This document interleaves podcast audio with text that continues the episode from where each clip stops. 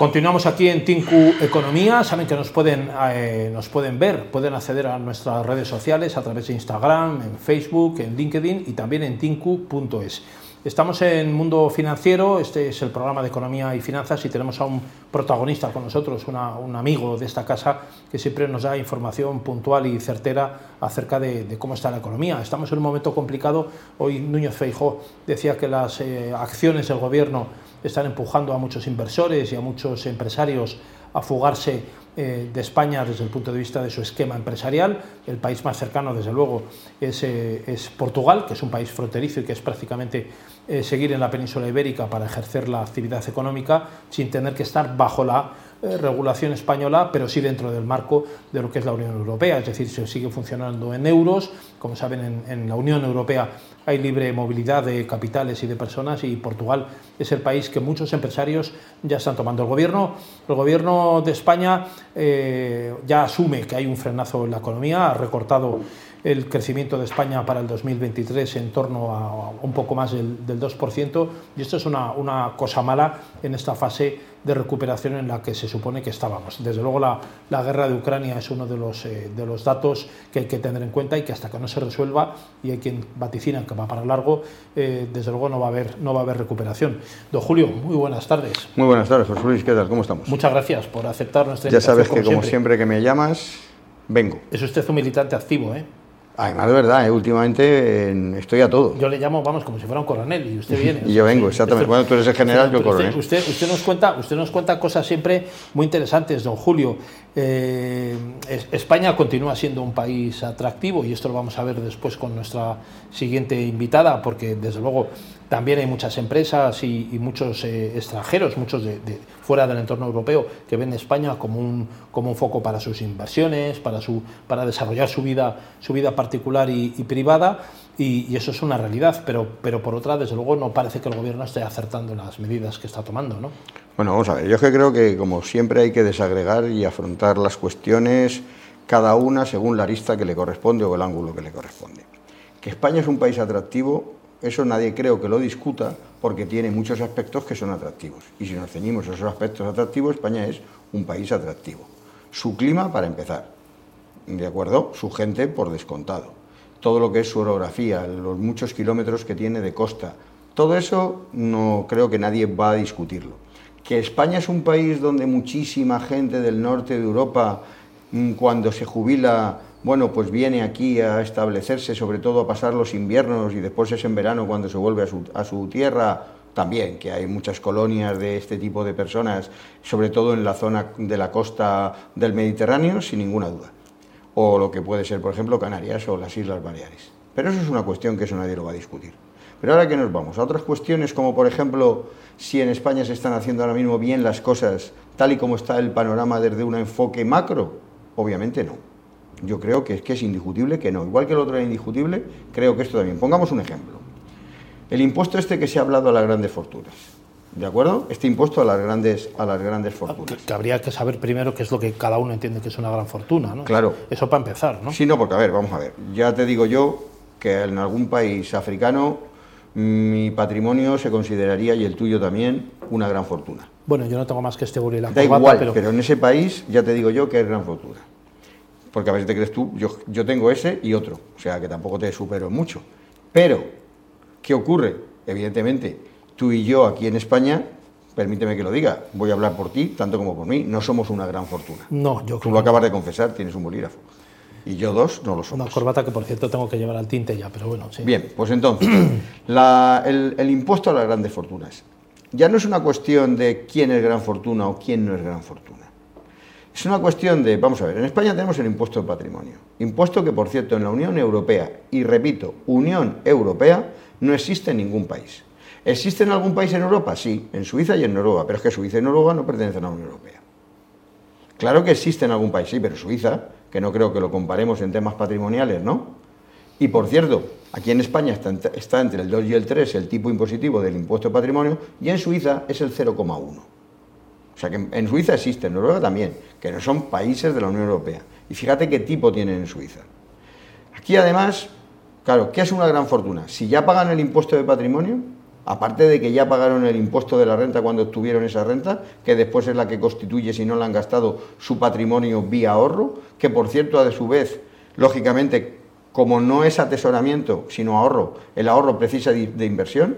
Es decir, no es lo mismo atesorar que ahorrar. Atesorar si lo pones en una hucha, debajo del colchón o en un cajón, me da igual. Pero invertir y ahorrar es distinto, no es atesorar. Tú cuando ahorras lo colocas en un producto o en un, o en un activo que esperas que te dé rendimientos. Esos rendimientos pueden estar más o menos garantizados. A veces no están garantizados, pero normalmente cuando no están garantizados es porque la rentabilidad es superior a cuando están garantizados. Pero tú lo colocas en ese activo con la esperanza de que evidentemente finalmente te produzcan un rendimiento. Ese rendimiento tributa. Además, ese rendimiento o el movimiento de esos activos produce un efecto multiplicador, que es que facilita la economía. Además, atrae a otros inversores de fuera. Mientras que este sistema de grabar las grandes fortunas, de manera reiterada, termina que, bueno, pues asustando o haciendo que se vayan los que ya teníamos aquí, que por cierto, tampoco son tantos.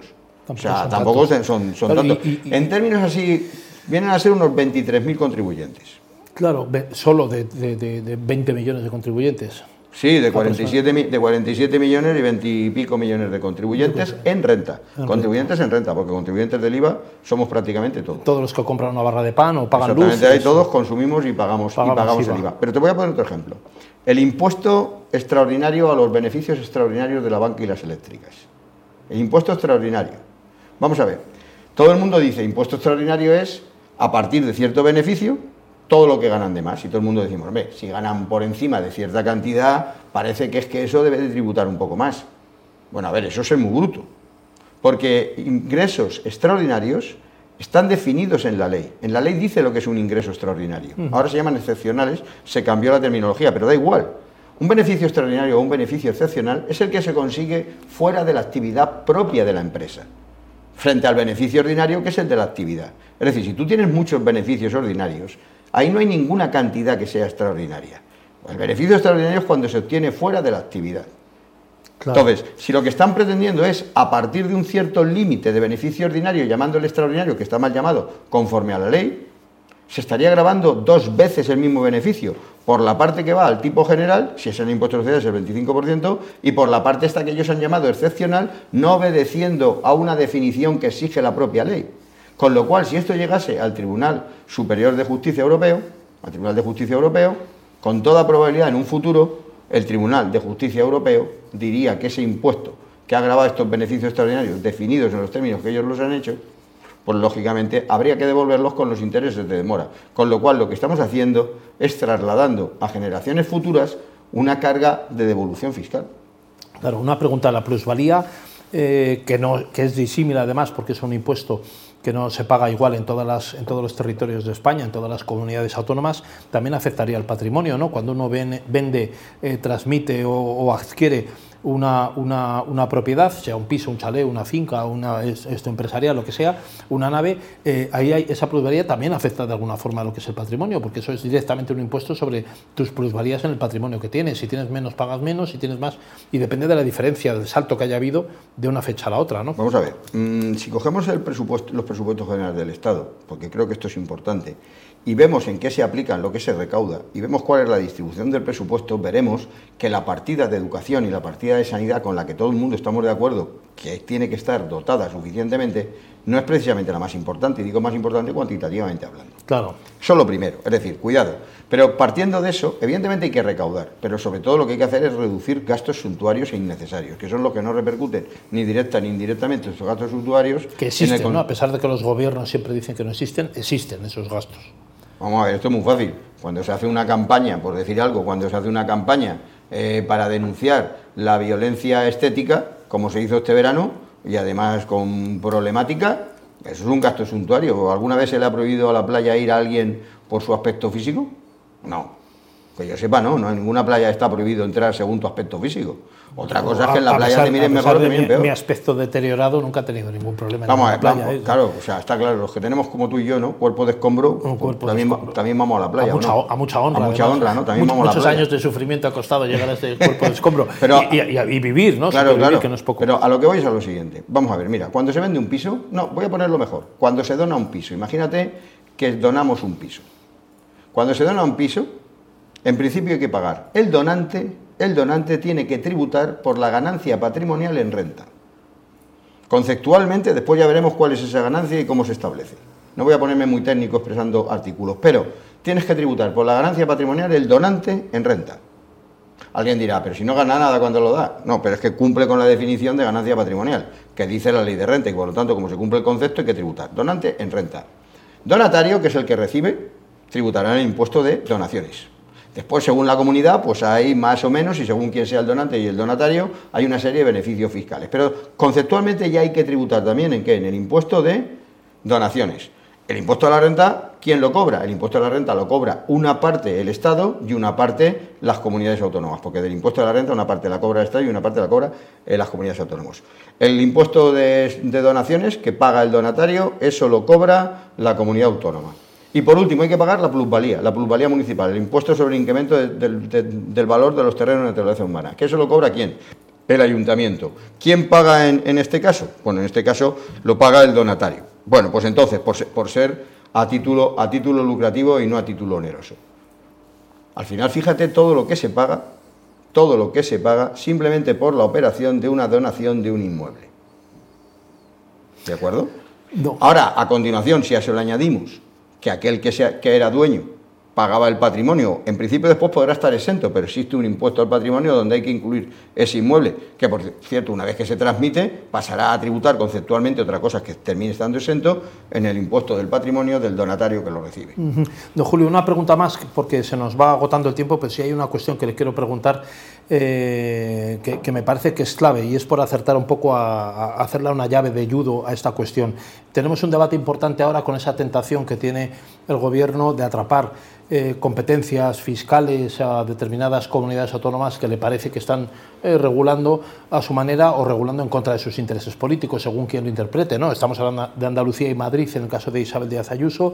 Parece que el Gobierno tiene esa tentación de recuperar competencias, eh, algo que sería contradictorio con el espíritu de los últimos años, que ha sido hacer un poco la diáspora. Tenemos cuestiones en las que parece que, el Gobierno tiene esa tentación, según quien gobierna en ese territorio, y en otros es un poco más ligero de cascos. ¿no? Ahora, lo que ha pasado es lo siguiente. El gobierno venía siendo reacio, el gobierno venía siendo reacio a la bajada de impuestos. De hecho, no ha bajado impuestos y los impuestos que ha bajado han sido impuestos indirectos, que se pagan exactamente igual con independencia de la renta. Es decir, disminuir el tipo de IVA de los productos de higiene femenina no es por nada, pero esos productos de higiene femenina lo usan igual las mujeres que tienen una renta alta que las que tienen una renta baja.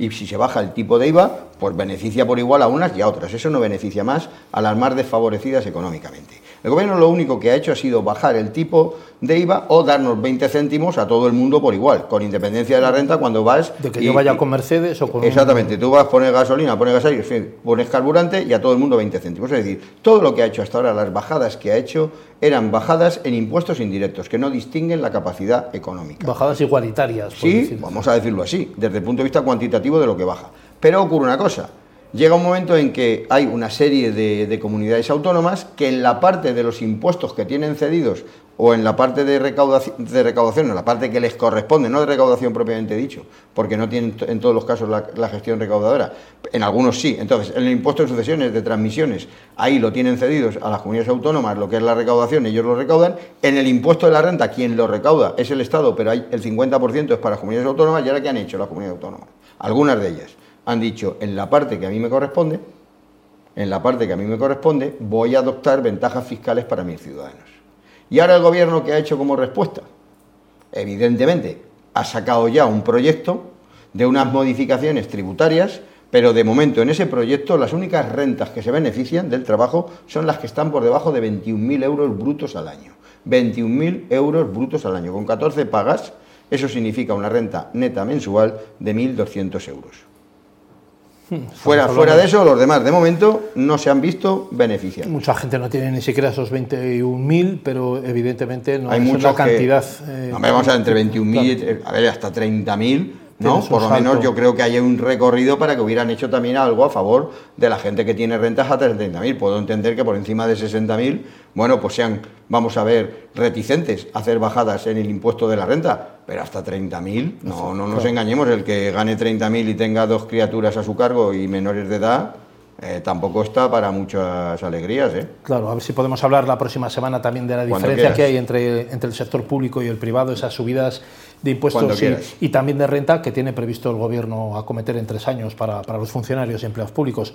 Eh, don Julio Bomatí, muchas gracias. ¿eh? No, gracias a ti como siempre y sabes que es un placer. Por aceptar nuestra invitación. Gracias. gracias. No se marchen de ahí, volvemos en unos instantes.